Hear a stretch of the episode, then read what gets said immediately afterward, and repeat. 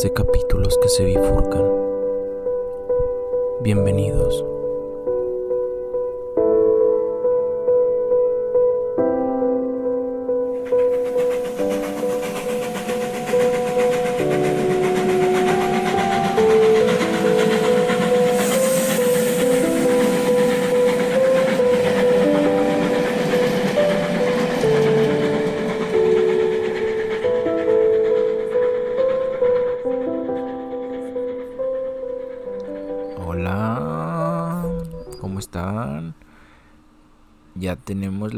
Parte del podcast de Nietzsche con su última máscara, el anticristo. Eh, de hecho, no hay mucha bronca si los escuchan salteados. Se escuchan primero que su vida, que Dioniso, Dionisio, eh, Zaratustra o el anticristo. Eh, si leen sus obras, ya es un poquito más complicado. Pero si ah, escuchan este podcast, está resumido, está digerible, está muy padre y es gratis. Eh, es la ventaja de todo. Y bueno, como les decía, ya llegamos a, a la parte pues final. Qué triste. Yo sé que querían más. Y si quieren más, pues podemos abarcar un poquito más. Y espero que hayan tenido sus reflexiones acerca de, del eterno retorno. De si toman sus decisiones queriendo que se vuelvan a repetir por la infinidad de, del tiempo. Si, si son capaces.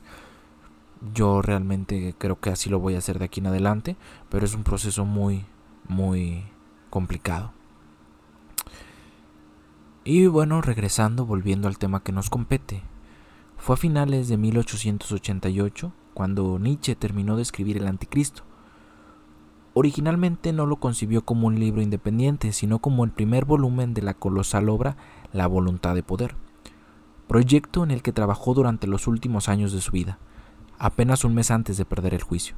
Nietzsche cambia de opinión y cree que el anticristo es el broche final de su gran proyecto filosófico, el de una transvaloración de los valores dominantes en la cultura occidental. Considera que, a este respecto, no le queda nada nuevo por decir, Quizás intuye además que dispone de poca energía mental y que por tanto es urgente ir cerrando todos los frentes que había dejado abiertos. Cabe precisar que la palabra alemana Antichrist no solo designa una especie de Satán o figura antagonista de Cristo, sino también alguien que es simplemente un anticristiano, un enemigo genérico de la religión cristiana. O sea, si suena muy cabrón el anticristo, es como, ¿qué? 666. Eh, Satán, eh, no. Una persona que es anticristiana, ya. No precisamente atea, pues no, no me late el, cristianismo, pum. Pero pues sí, es, es diferente. Las lenguas cambian. Y, lo que se entiende en un lugar no se entiende en otro, valle. Por eso nos metimos. Nos metemos, más que nada nos asusta. Pero yo sé que ustedes son bien valientes y les vale verga. De hecho, Nietzsche demuestra en varias ocasiones cierta estimación por el personaje histórico de Jesús. Es lo que les decía en el primer podcast, eh, que parece ser el hombre más cristiano después de Jesús. Siente apreciación por Jesús de Nazaret, a pesar de considerarlo obviamente un decadente y un ilista, en él ve una suerte de bonachón supremo capaz de rebelarse contra los poderes de su tiempo, un santo anarquista cuyo ejemplo vital ha sido prostituido sistemáticamente por la iglesia fundada en su nombre. En ese sentido, Nietzsche afirma cosas como que solo ha habido un cristiano y murió en la cruz, o que Cristo negó todo lo que hoy se llama cristianismo. ¿Mm? ¿Mm? ¿Mm? Nietzsche como anticristo pues no carga las tintas contra Jesucristo, sino contra el cristianismo como doctrina filosófica y moral en tanto que religión organizada y dogmática le parece la única vergüenza de la humanidad, merecedora de la más terrible de las acusaciones. Oh, porque amigos, amigos, amigos, eh, los, los pastores eh, en la iglesia de San Pedro, creo que fue el primer papa, no era tan estúpido, o sea, no, y con todo el respeto que se merece, eran personas leídas, escritas, estudiadas, y no sé si todos los discípulos de Jesús, pero los apóstoles. Eh, el cristianismo bebió mucho de, de, las doctrinas de la corriente platónica. Ah, ah. Pero bueno, ese es tema para otro podcast. Los estudiosos a menudo han interpretado su violenta crítica del cristianismo como el esfuerzo penoso de un hombre por desprenderse de su propia religiosidad. Recordemos al pequeño Fritz, el pastorcito, ese niño tan devoto en quien todo en quien todos veían el sucesor de su difunto padre, el párroco protestante de la localidad. Aunque en su autobiografía Ecomo, Nietzsche se presenta a sí mismo como alguien para quien el ateísmo se da por supuesto instintivamente, lo cierto es que a lo largo de su vida encontramos indicios de los intentos que realizó por superar su necesidad íntima de trascendencia.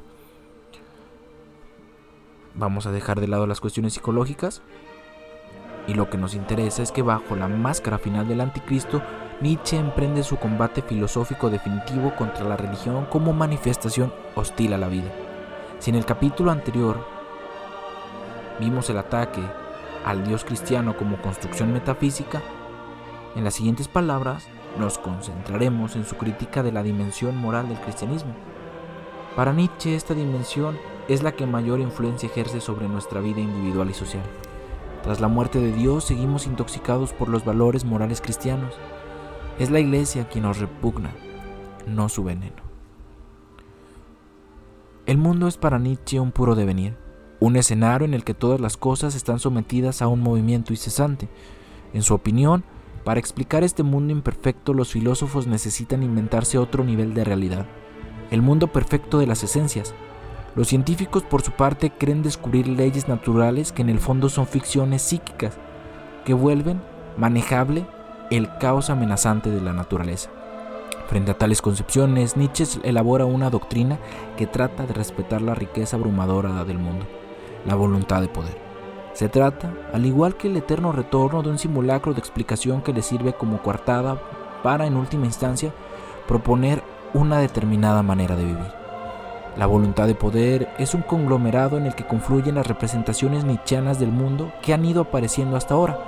El dios Dioniso, que acoge en su seno todas las contradicciones, el río Heráclito en constante fluir, los centros finitos de fuerza que componen el universo, el anillo del ser del eterno retorno y más. En el aforismo 1060 de la voluntad de poder encontramos su definición más elaborada. ¿Y sabéis qué es para mí el mundo? Tendré que mostrarlo en mi espejo.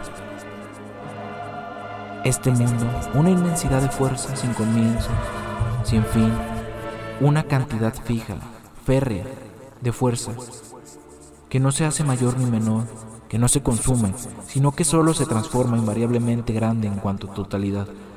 Está presente en todas partes como juego de fuerza y olas de fuerza, siendo al mismo tiempo uno y múltiple acumulándose aquí y disminuyéndose allá. Un mar de fuerzas que fluyen y se agitan en sí mismas, transformándose eternamente, retornando eternamente, con infinitos años de retorno, con un flujo y reflujo de sus formas, que se desarrollan de las más simples a las más complejas.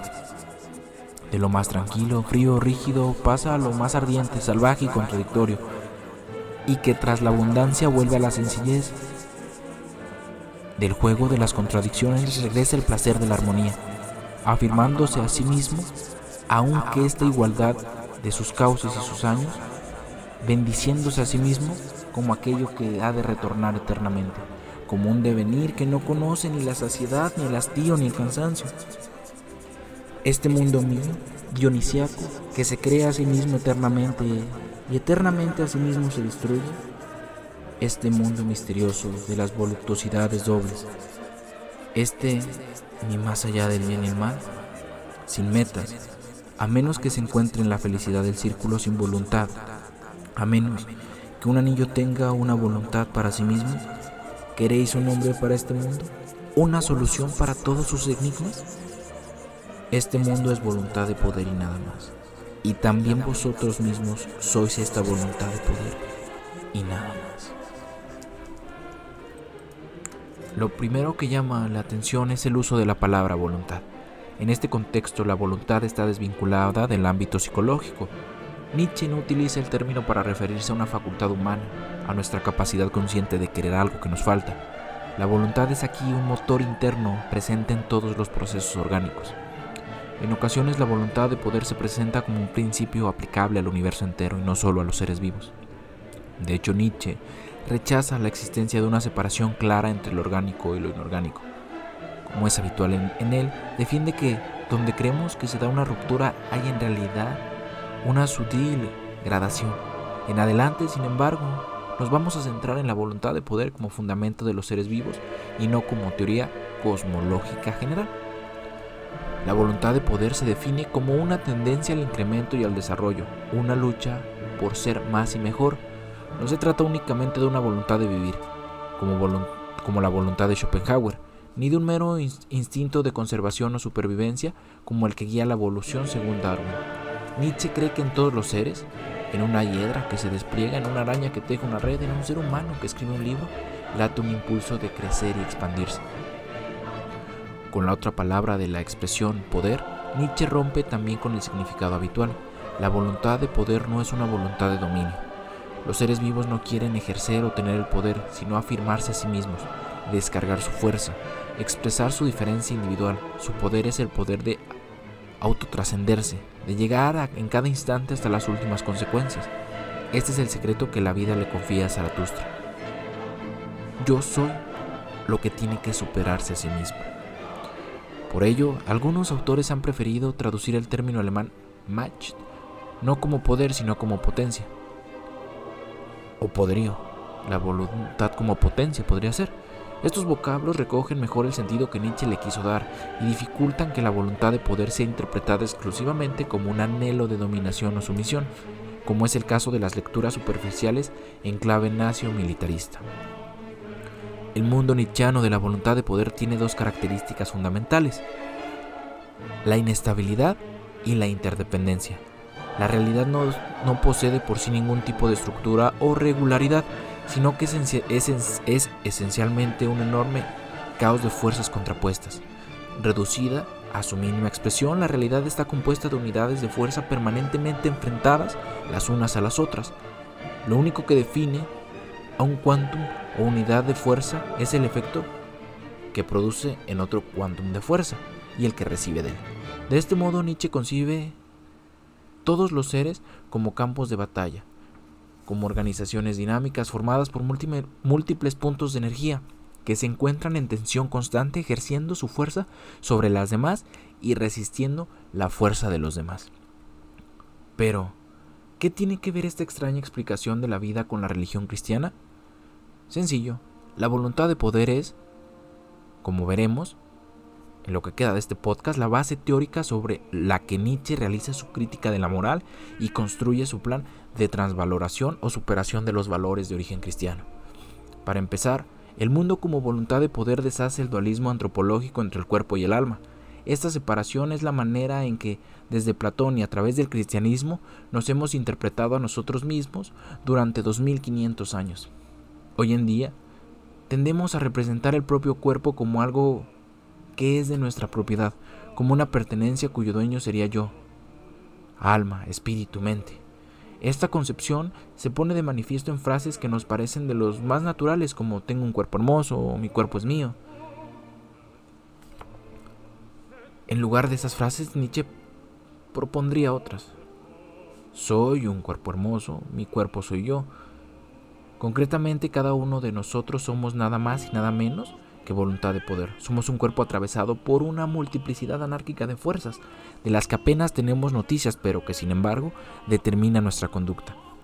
Con este planteamiento, Nietzsche está poniendo una bomba en los cimientos del edificio filosófico y moral dentro del cual se desarrolla nuestra experiencia moral y personal. En particular, Nietzsche niega que exista realmente el yo, niega que sea algo unitario y estable, niega que tenga el poder causal que normalmente le atribuimos y niega que esté dirigido por la conciencia. En su famoso Pienso, luego existo, Descartes defiende que el acto de pensar se debe a que existe un sujeto pensante. Yo soy algo que piensa, una sustancia que produce pensamientos. Nietzsche, en cambio, rechaza la idea de un sujeto pensante dotado de una existencia propia e independiente, previa al pensamiento.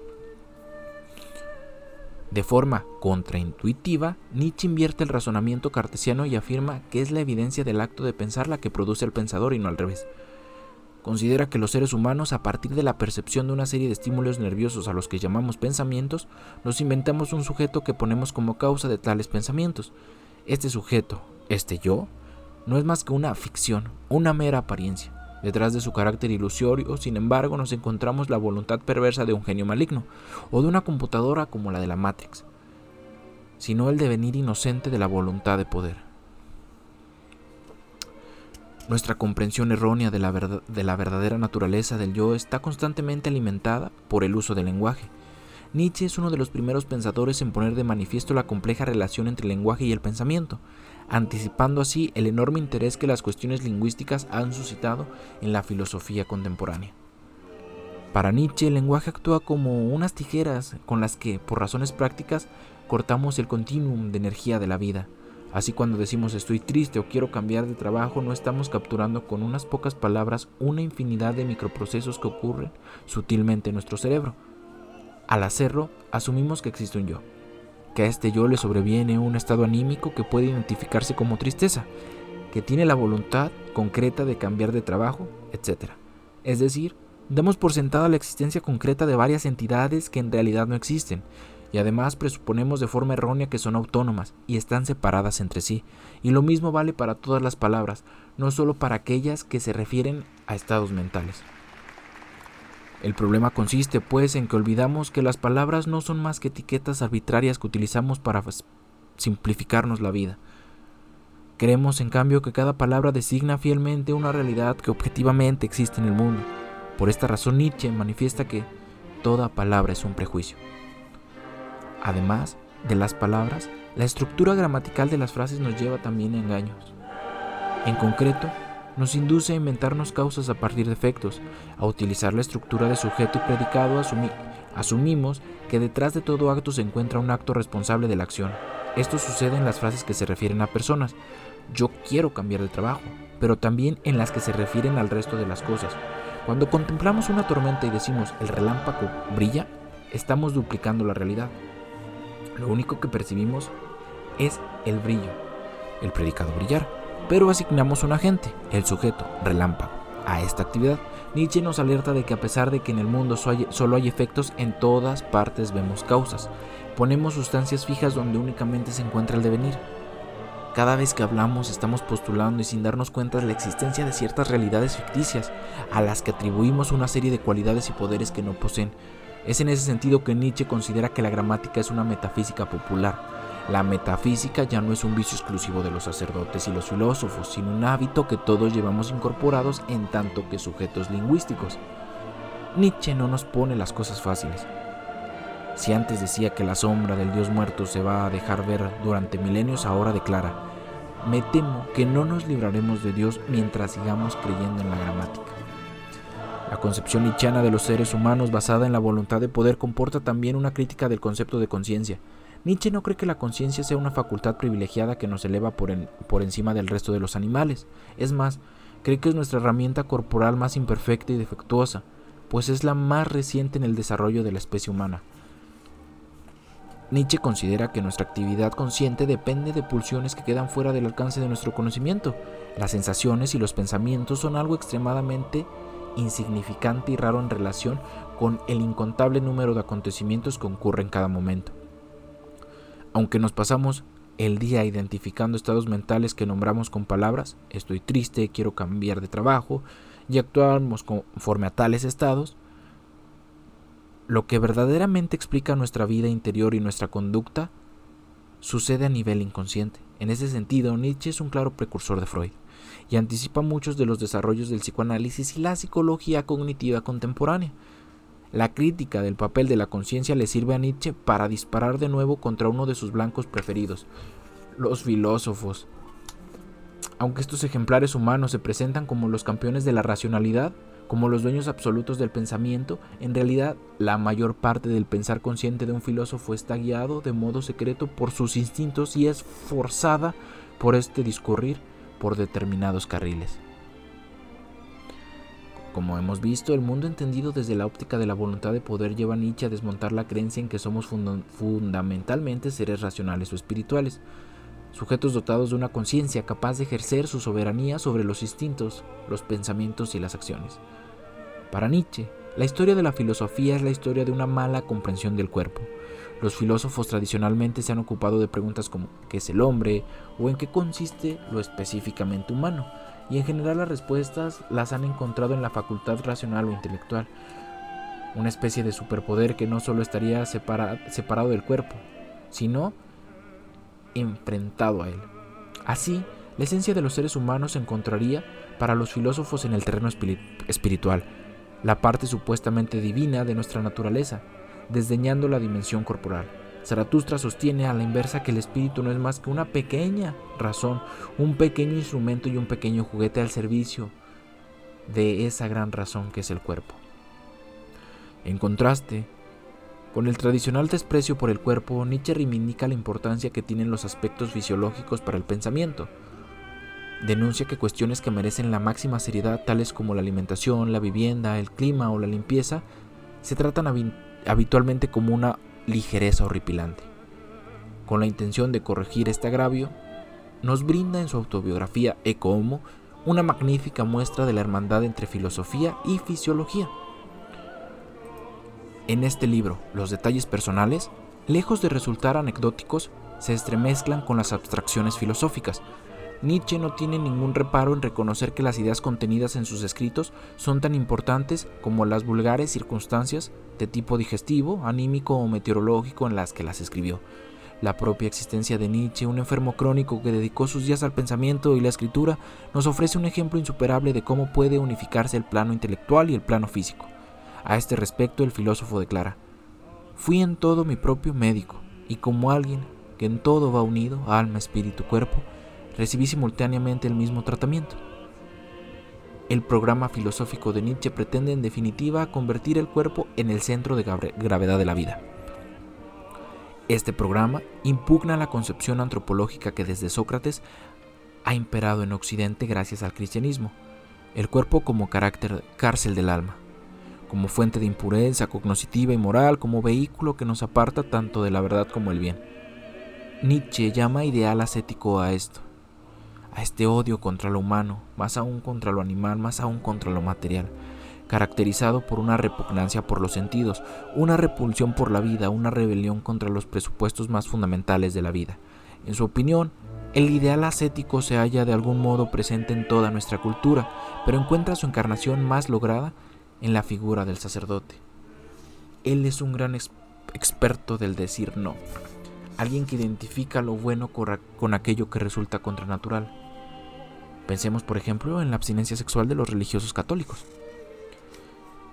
El, el sacerdote es entonces un auténtico nihilista y como tal prefiere querer la nada a no querer.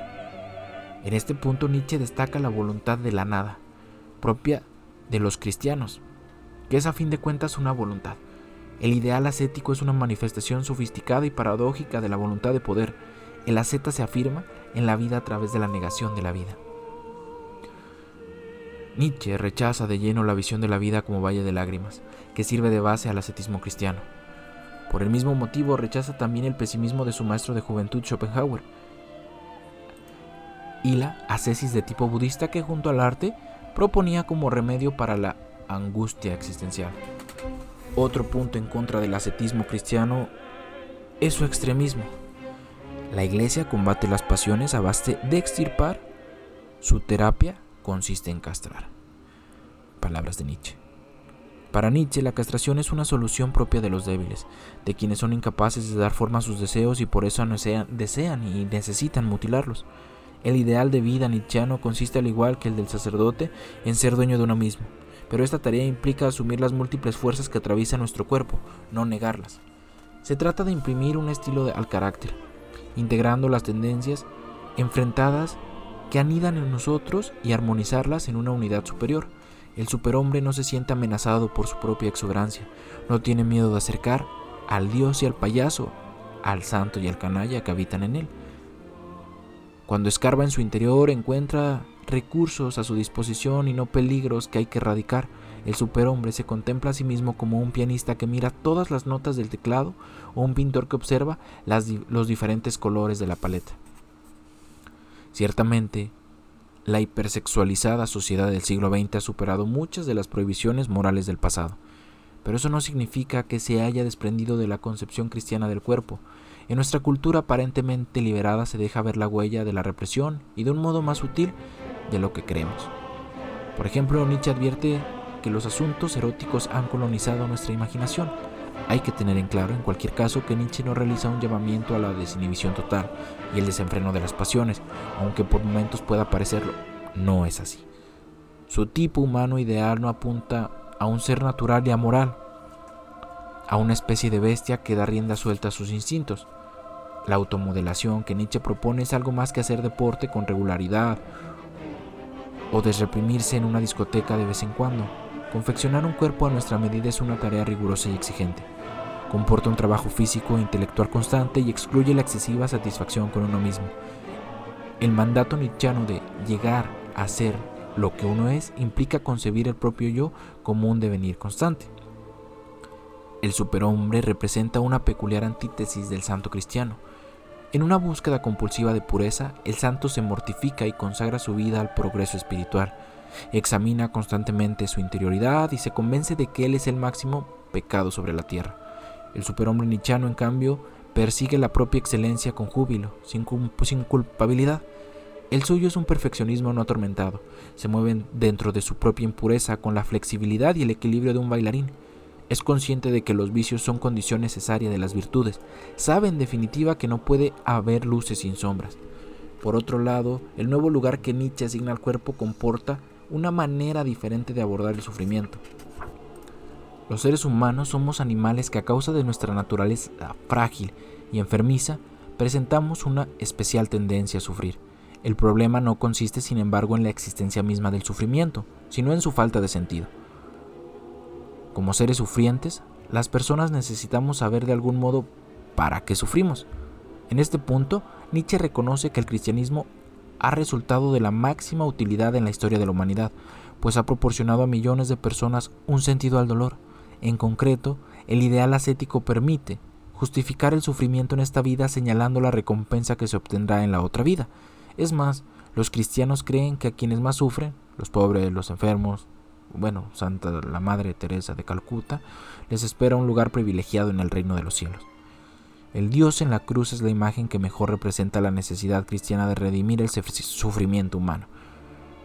A la, historia de la pasión y posterior resurrección de Jesús, Nietzsche contrapone el mito de, de Dioniso, quien fue descuartizado y devorado por los titanes antes de volver a la vida transfigurado. Si el Cristo crucificado nos enseña a pensar el sufrimiento como algo que vale la pena, el Dios griego nos obliga por el contrario a expulsar la necesidad misma de encontrarle un sentido a nuestro dolor. Entre músicas y danzas, Dioniso nos invita a hacer de la vida en la tierra, con todas sus contradicciones, con cada placer y cada dolor, el destinatario de nuestro amor. De nuevo, es en la biografía del propio Nietzsche donde encontramos el mejor ejemplo para ilustrar sus ideas. Aquejado de terribles dolencias desde la infancia, Nietzsche luchó durante toda su vida por no compadecerse de sí mismo y convivir con la enfermedad sin necesidad de otorgarle una justificación trascendente. Su obsesión fue hacer de su sufrimiento una ofrenda a la vida y no una objeción contra ella. Tal es el sentido del himno a la vida, el poema escrito por Luz Salomón, al que Nietzsche puso música. La luminosidad y jovialidad de muchas de sus obras escritas bajo graves padecimientos físicos y psíquicos son una prueba inequívoca del amor fati y el vitalismo trágico que predicaba. La beatitud nichana implica situarse más allá del placer y del dolor, convertir estos dos estados psíquicos en indicadores de felicidad e en criterios de valoración de la vida. Es para Nietzsche una muestra de que aún no amamos suficiente la vida. Y sin embargo, nuestras vidas, como las de los dos últimos hombres que describía Zaratustra, están dominadas por la búsqueda del bienestar, el placer. El hedonismo, a ojos de Nietzsche, no es más que un miedo al dolor, hasta lo que en el dolor hay de infinitamente pequeño. ¿No es este miedo la rueda que en el fondo hace girar a nuestras sociedades consumistas y medicalizadas? En paralelo a un hedonismo, a un hedonismo facilón, Hoy en día encontramos cierta apología del sufrimiento físico como medio para conseguir el bienestar personal. En concreto, se observa una compulsión social por estar en forma, un perfeccionamiento corporal y mental que a través de la práctica del deporte exige determinados sacrificios. Al margen de esta concepción más o menos utilitaristas e instrumental del sufrimiento, nos es lícito preguntarnos si tal y como Nietzsche proponía, somos capaces de asumir el dolor en tanto que manifestación necesaria de la vida, aunque la justificación cristiana del sufrimiento nos resulta ajena, y por mucho que la liberación sexual o la generalización del ejercicio físico nos hayan traído una mayor conexión con la dimensión corporal, no, lo hemos, no le hemos perdido el miedo al dolor. Existen muchos motivos para dudar que hayamos sabido desarrollar el potencial dionisiaco que según Nietzsche posee nuestro cuerpo. La enfermedad, la vejez o la muerte siguen siendo tabúes sociales, incapaces de asignar un lugar en nuestra vida a la verdad de Sileno. Preferimos pensar que los avances médicos permitirán aliviar esos males algún día. La concepción del mundo como voluntad de poder implica también una nueva manera de abordar el problema del conocimiento. Como sabemos, Nietzsche rechaza la llamada teoría de la correspondencia de la verdad. A diferencia de los científicos y de lo que nos dice el sentido común, Nietzsche no cree que podamos tener un conocimiento más o menos verdadero del mundo, es decir, no cree que podamos albergar en nuestras cabezas representaciones que se ajusten a las cosas que están ahí fuera, como si dispusiéramos de un mapa que refleja la realidad tal cual es. La realidad no es más que un enorme caos dinámico, un devenir de fuerzas en constante oposición. Para desenvolvernos en este caos, los frágiles animales humanos hemos fabricado palabras y conceptos con los, que con los que comunicarnos entre nosotros y operar en el mundo. Según Nietzsche, el problema es que los humanos hemos olvidado que el lenguaje es una mera herramienta cuyo objetivo es hacernos la vida más fácil, y creemos en su lugar lo que nos permite acceder a la esencia de las cosas. Así, las palabras que manejamos diariamente, lejos de ayudarnos a obtener un conocimiento verdadero del mundo, no son más que ilusiones de las que se ha olvidado lo que son. Monedas que de tan manoseadas han perdido su imagen. Nietzsche proclama que no existen hechos, solo interpretaciones. No tiene sentido pues preocuparse por la verdad o falsedad de los juicios que emitimos, ya que no existen realidades en sí mismas, cosas que estén allá afuera y que podamos conocer objetivamente. Lo único que existe son interpretaciones de la realidad, diferentes perspectivas desde las cuales tratamos inconscientemente de solidificar el devenir incesante en el mundo. Esta nueva manera de abordar el problema del conocimiento llamada perspectivismo ha ejercido una grandísima influencia en el pensamiento contemporáneo, en especial en aquellas corrientes que enfatizan el carácter construido o ficticio de la realidad, como el posmodernismo o el construccionismo social. El perspectivismo tiene consecuencias especialmente graves en el ámbito que a Nietzsche más le interesa, la moralidad. Si los hechos morales no existen como tales, entonces nos quedamos sin el anclaje que nos servía para regular las relaciones que tenemos con los demás y con nosotros mismos. Tendemos, por ejemplo, a juzgar las acciones altruistas como virtuosas. Cuando somos generosos con los demás, sentimos de algún modo que estamos siendo buenos. Por el contrario, es más probable que sintamos cierta culpabilidad cuando actuamos de forma egoísta. Nos parece, pues, que entre la bondad y el altruismo existe un vínculo automático, pero Nietzsche nos dice que tal vínculo es un artificio. Afirma además que las acciones altruistas son exactamente de la misma naturaleza que las acciones egoístas, pues ambas no son más que diferentes expresiones de las fuerzas que en un momento dado se manifiestan en cierto tipo de personas. En nuestra perspectiva, en este caso, cristiana, lo que nos mueve a interpretar el altruismo como algo mejor que el egoísmo y a experimentar estados de satisfacción personal o remordimiento, a recriminar o a reprobar la conducta de los demás. Con su crítica del esencialismo moral, Nietzsche inaugura un nuevo tipo de pregunta. Si tradicionalmente los filósofos se han preocupado por las esencias, lo importante ahora es fijarse en las condiciones o presupuestos vitales de los juicios que emitimos acerca de la realidad Así, las clásicas preguntas del tipo ¿qué es la verdad? o ¿qué es el bien? son desplazadas por otras como ¿quién juzga algo como verdadera, verdadero o bueno? ¿Y en qué medida le beneficia realizar tales juicios? ¿Qué formas de sentir y pensar, qué maneras de vivir predisponen a interpretar el mundo de ese modo? Los ideales morales ya no se conciben como entidades puras que flotan en el reino de lo inteligible, sino como productos culturales que se han ido fabricando a lo largo de los siglos. La tarea filosófica central es, a partir de ahora, la de investigar los procesos de fabricación de tales ideales. Esto es precisamente lo que Nietzsche llama genealogía, el análisis del origen y el desarrollo de las ideas que nos permiten realizar valoraciones morales y que, en última instancia, gobierna nuestra experiencia. La genealogía nietzscheana combina de forma bastante libre instrumentos de tipo histórico, filológico y sobre todo psicológico con el objeto de arrojar luz sobre los, los mecanismos explicativos de la moral. Este método influyó decisivamente en Michel Foucault, un discípulo nietzscheano que un siglo más tarde se haría famoso aplicando el método genealógico al estudio de la sexualidad, la locura o las instituciones penitenciarias. Como rastreador de las fuentes de la moralidad, el filósofo genealogista debe estar preparado para soportar los malos olores. Las distinciones entre el bien y el mal no tienen un inicio solemne y elevado. No provienen de una elevación divina como los mandamientos de Moisés, ni de las liberaciones racionales de un comité de sabios. Por el contrario, y como reza la expresión latina, pudenda origo, los orígenes huelen mal. Detrás de los ideales morales suele esconderse una historia baja e inconfesable, protagonizada por la violencia, la mentira, la calumnia y la injusticia. En ese sentido, la moral es tan inmoral como todas las demás cosas de la tierra. Por ejemplo, Nietzsche analiza genealógicamente el ideal del amor al prójimo, remitiéndose a los orígenes de la religión cristiana. En concreto nos dice que en el mundo romano los estratos más bajos de las sociedades abrazaron el cristianismo y fueron formando asociaciones de mutua beneficencia. Según su interpretación, la solidaridad logró que los primeros cristianos se sientan útiles y encontraron cierto consuelo gracias a la alegría de dar alegría. Ayudar a los demás es la fuente mínima de felicidad al alcance de los más desválidos. Una forma de obtener la más pequeña forma de superioridad. Vemos pues que Nietzsche desmonta este ideal moral poniendo de manifiesto los beneficios psíquicos que proporciona a un tipo concreto de personas.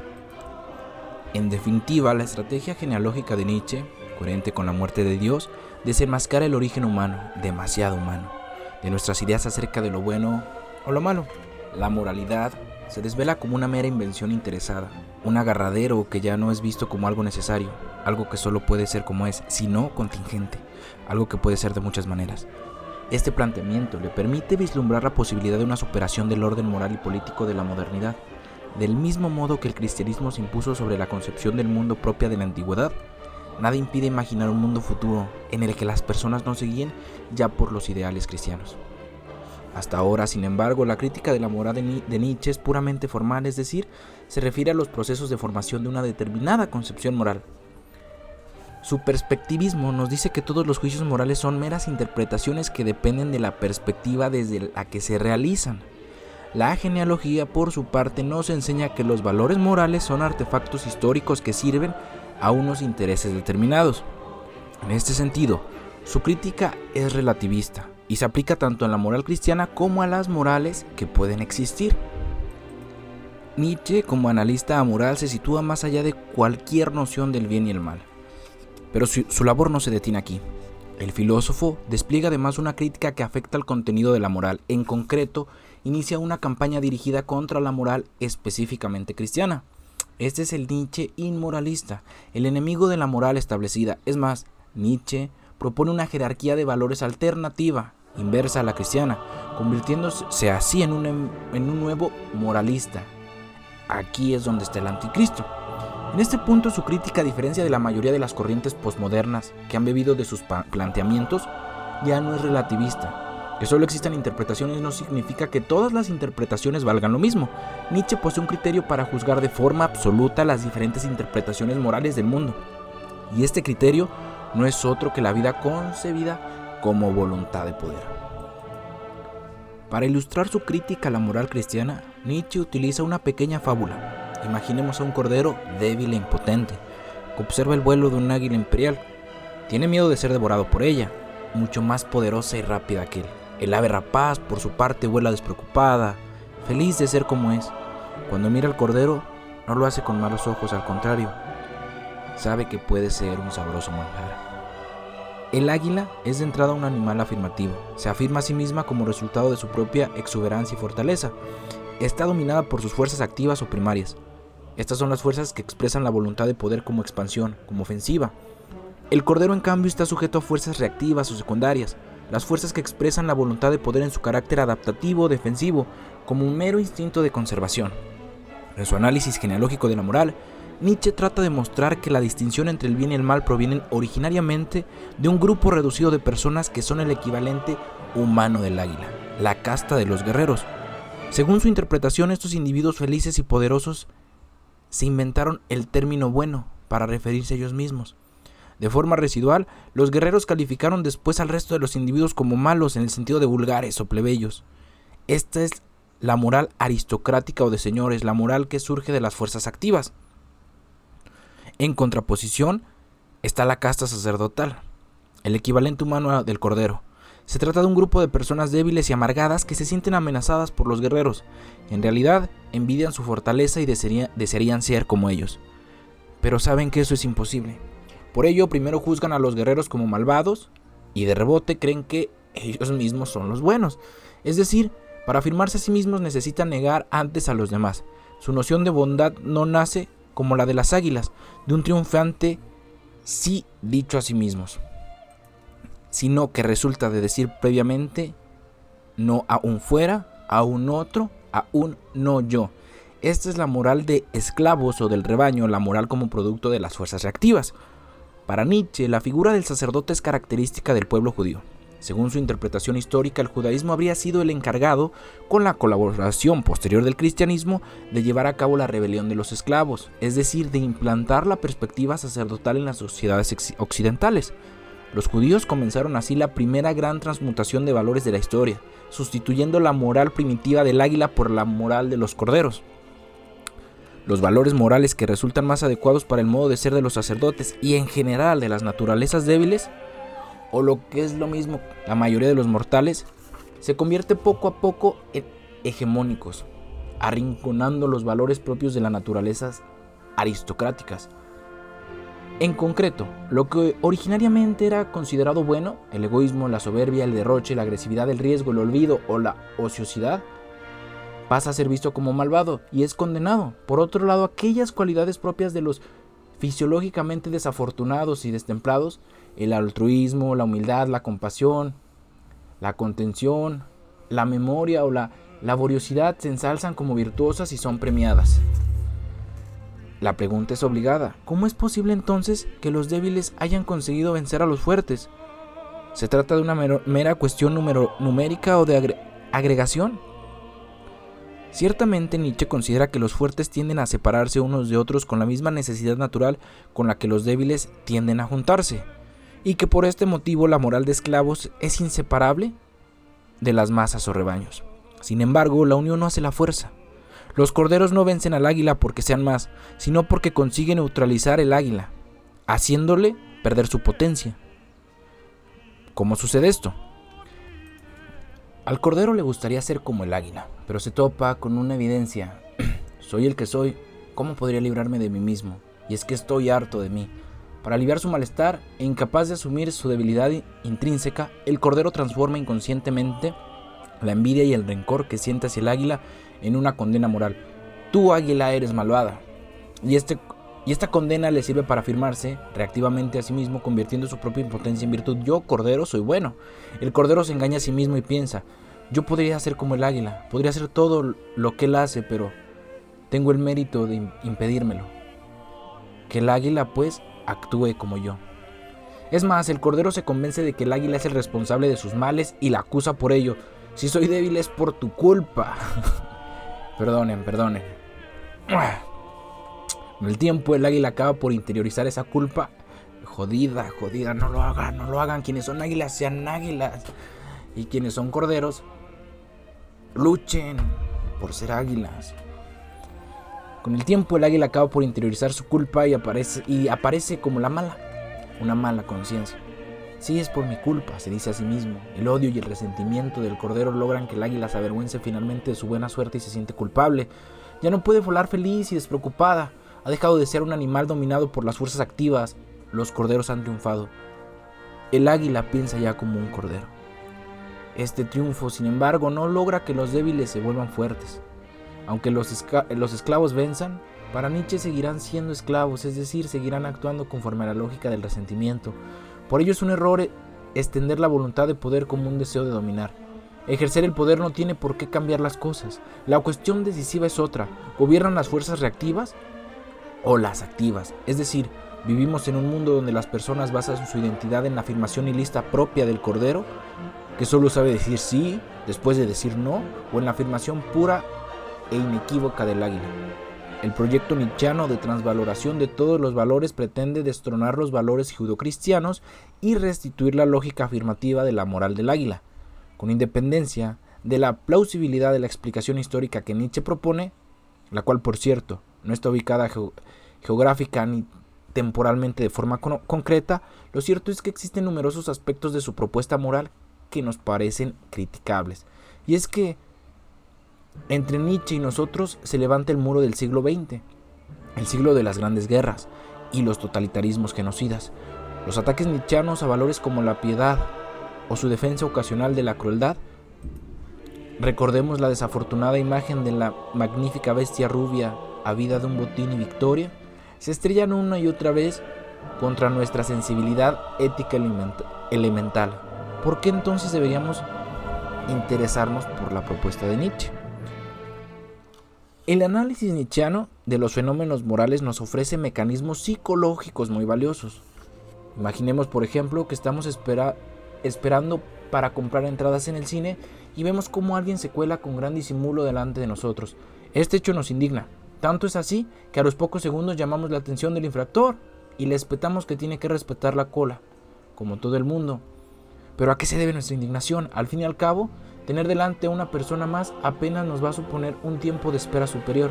Lo más probable es que nos sintamos molestos porque colarse atenta contra una regla que consideramos de sentido común, contra una manera de organizarnos colectivamente que sentimos como razonable.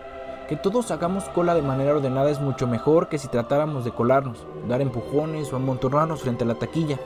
También nos parece que es el sistema más justo, ya que facilita que quien sí se ha esforzado por llegar antes al cine no se quede sin su entrada y tenga mayores opciones de escoger la butaca que más le guste. Frente a estas explicaciones, Nietzsche abre la puerta a una hipótesis más inquietante. Quizá nuestra indignación no se origina en creencias racionales o éticas de naturaleza más o menos desinteresadas como las que acabamos de exponer, sino que se trata de una forma de justificar inconscientemente nuestro autointerés. Puede que en realidad envidiemos a esa persona que se ha colado y que ha estado a punto de ahorrarse la espera que hemos tenido que aguantar. Tal vez nosotros también queremos colarnos, pero no nos atrevemos a hacerlo. En este caso estaríamos respetando la fila no porque seamos civilizados, sino porque tenemos miedo a hacer el ridículo en caso de colarnos y que nos descubran. Nietzsche nos enseña a sospechar de nosotros mismos cuando damos por sentado que somos personas virtuosas o bondadosas. Nos advierte que debajo de nuestras actitudes morales a menudo se esconden sentimientos nada virtuosos como la envidia o el miedo. Otro aspecto interesante de la crítica nichana se encuentra en su denuncia del cristianismo como una metafísica del verdugo. Según el filósofo, la moral cristiana está basado en el instinto de querer juzgar y castigar, una pulsión violenta que cuando no pueden descargarse contra los demás se vuelve contra uno mismo. Soy un pecador, debo pagar penitencia. La necesidad constante de hallar culpables y de hacer pagar por nuestros males es para Nietzsche fruto de una debilidad mental.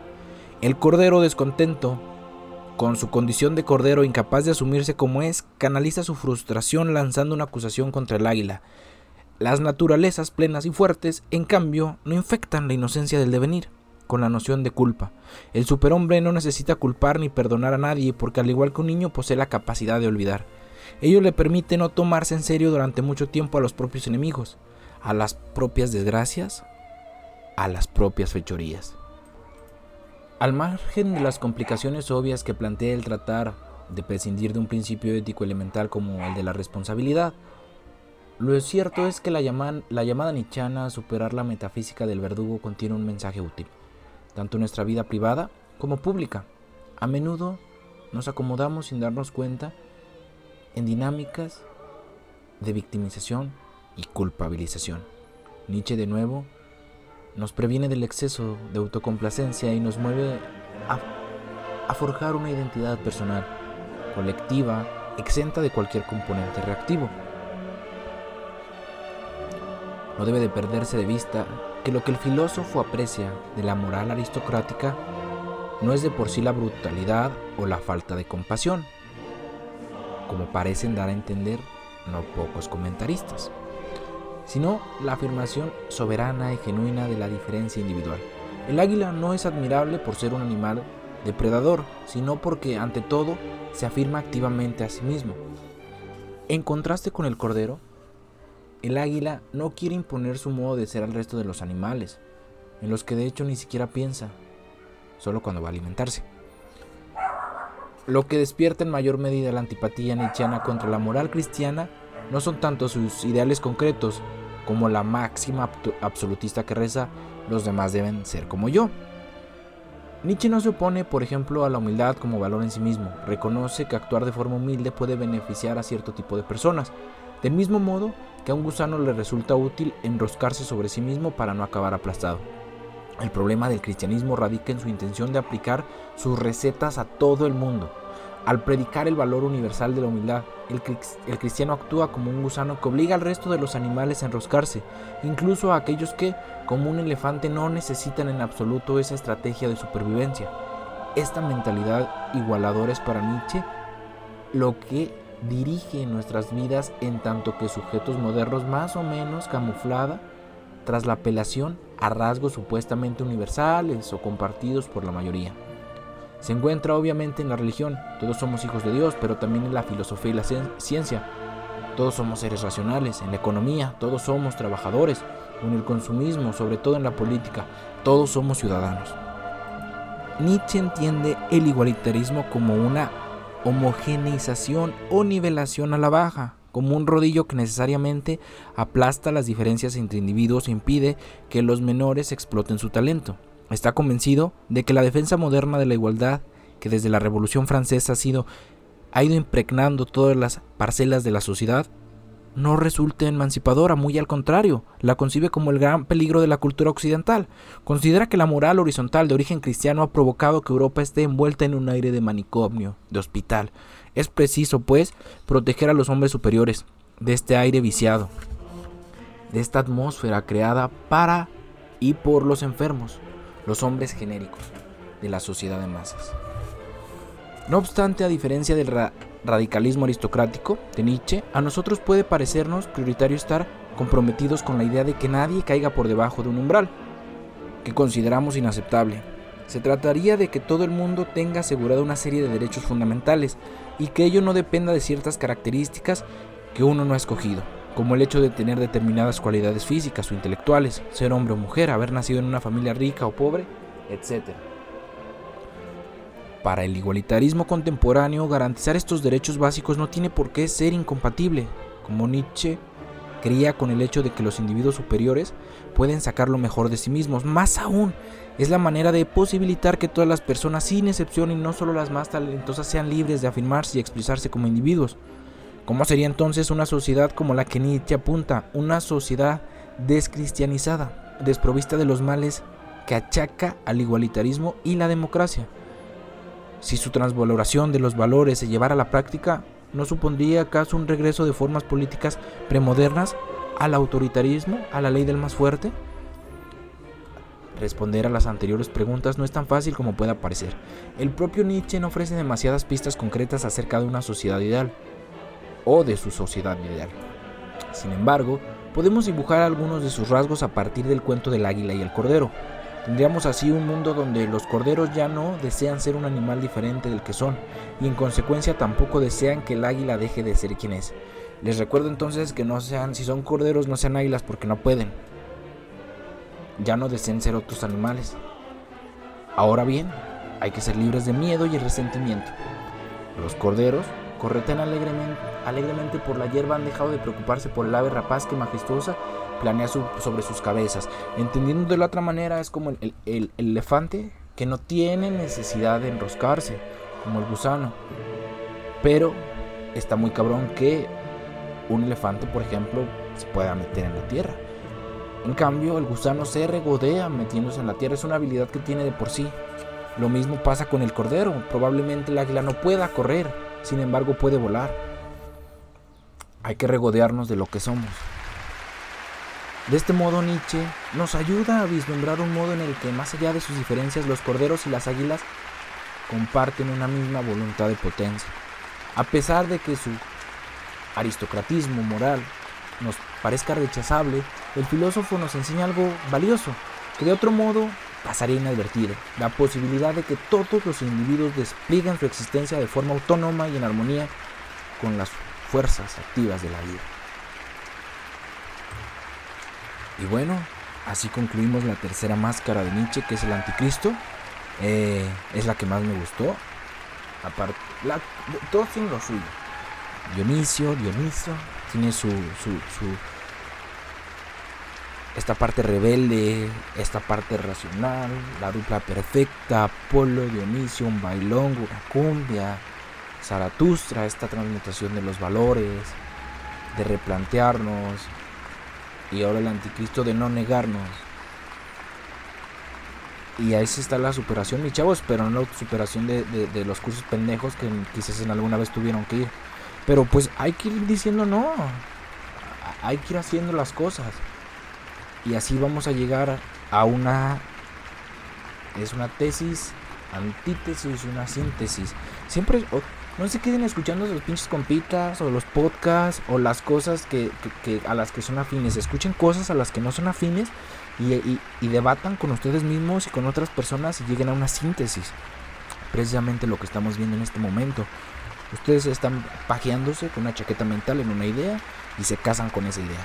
Vayan con otro cabrón o con otra persona que piense diferente. Empiezan a debatir la tesis con la antítesis y llegan a la síntesis y esto va a acabar muy bien. Porque es precisamente esto, de alguna manera, sobrellevar, llevar, conllevar la vida. Y bueno, si llegaron hasta este punto, a la máscara número 3 del anticristo, pues estoy muy agradecido con ustedes. Eh, creo que voy a tomar un poquito de temas de rock, borré el de los Doors y el que alguien lo escuchó, porque pues me dijeron por ahí que estaba del carajo. Y sí, si estos podcasts tienen música es porque no monetizo. Probablemente algún día me va a decir Spotify, cabrón, ¿por qué estás haciendo esto? ¿Sabes qué Spotify? Pues me vale madres. Pero estás viendo que hago las cosas bien.